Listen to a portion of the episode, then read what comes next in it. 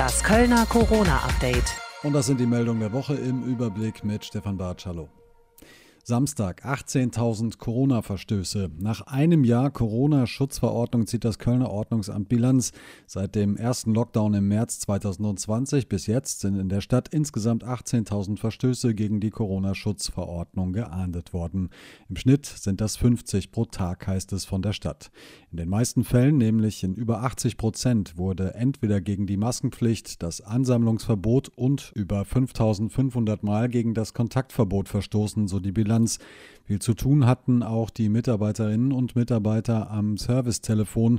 Dort sind in den letzten zwölf Monaten mehr als 35.000 Verstöße gemeldet worden. Mehr Tests in Schulen und Kitas. Schulen und Kitas in Köln sollen nach den Osterferien zwei Tests statt wie bisher nur einen pro Schülerin und Schüler in der Woche bekommen.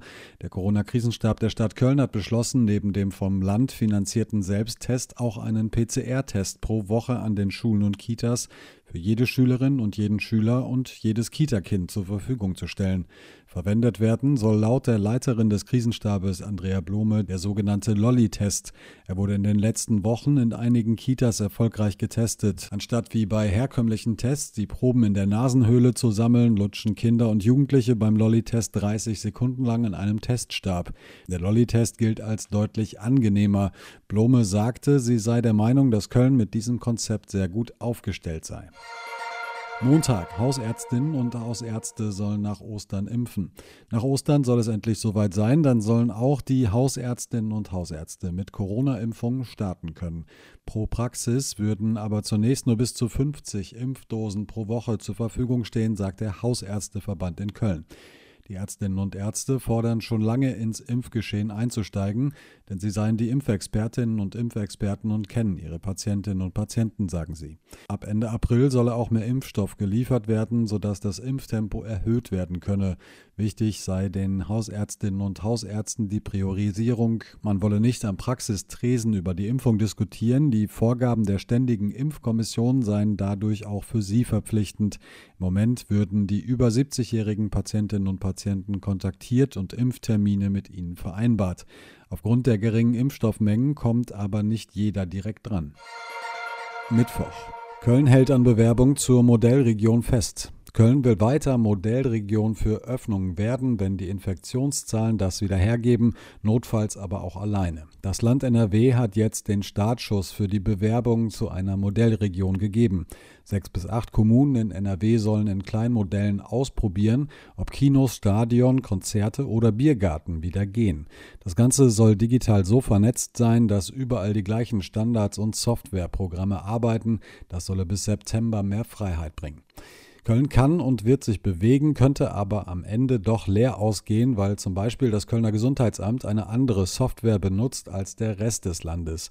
Aus dem Rathaus ist zu hören, selbst wenn Köln nicht Modellregion würde, wäre Köln auch im Alleingang daran interessiert, intelligente und vernetzte Lösungen auszuprobieren, um so bestimmte Bereiche des öffentlichen Lebens wieder zugänglich zu machen. Nach Ostern sollen die Modellregionen feststehen, Ende April soll es dann eine erste Auswertung geben. Leben. Trotz Corona mehr Neueinstellungen. Die Corona-Pandemie macht sich auf dem Kölner Arbeitsmarkt weiter bemerkbar.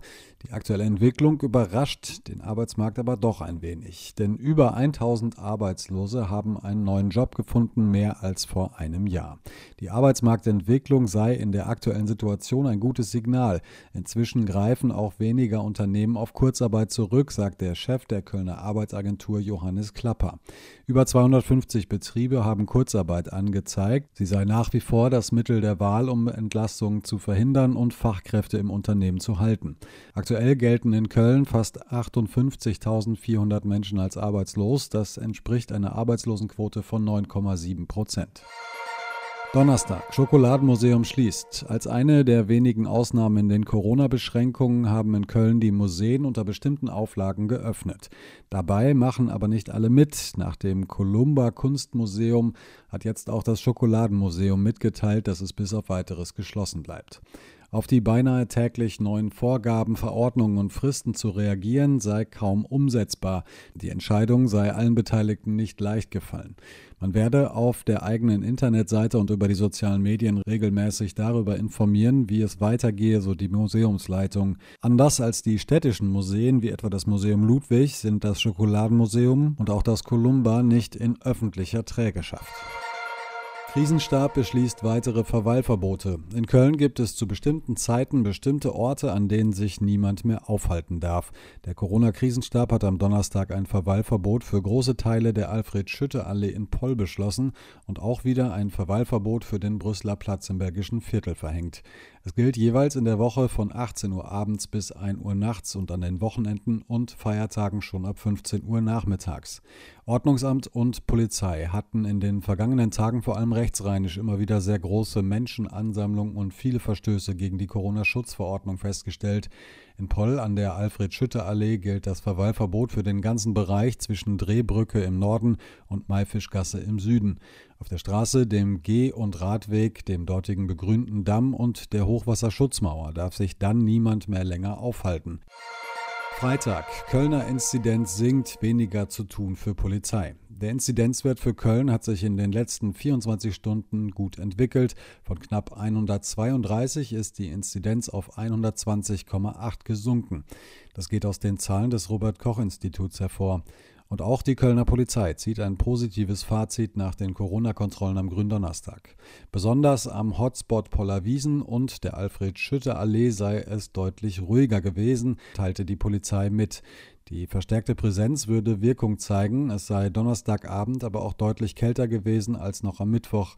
Trotzdem habe man im gesamten Innenstadtbereich immer wieder kleine Gruppen angetroffen und auch Platzverweise erteilt. Und soweit die Meldung der Woche im Überblick. Alle Meldungen zur Corona-Lage in Köln auch jederzeit online auf radioköln.de.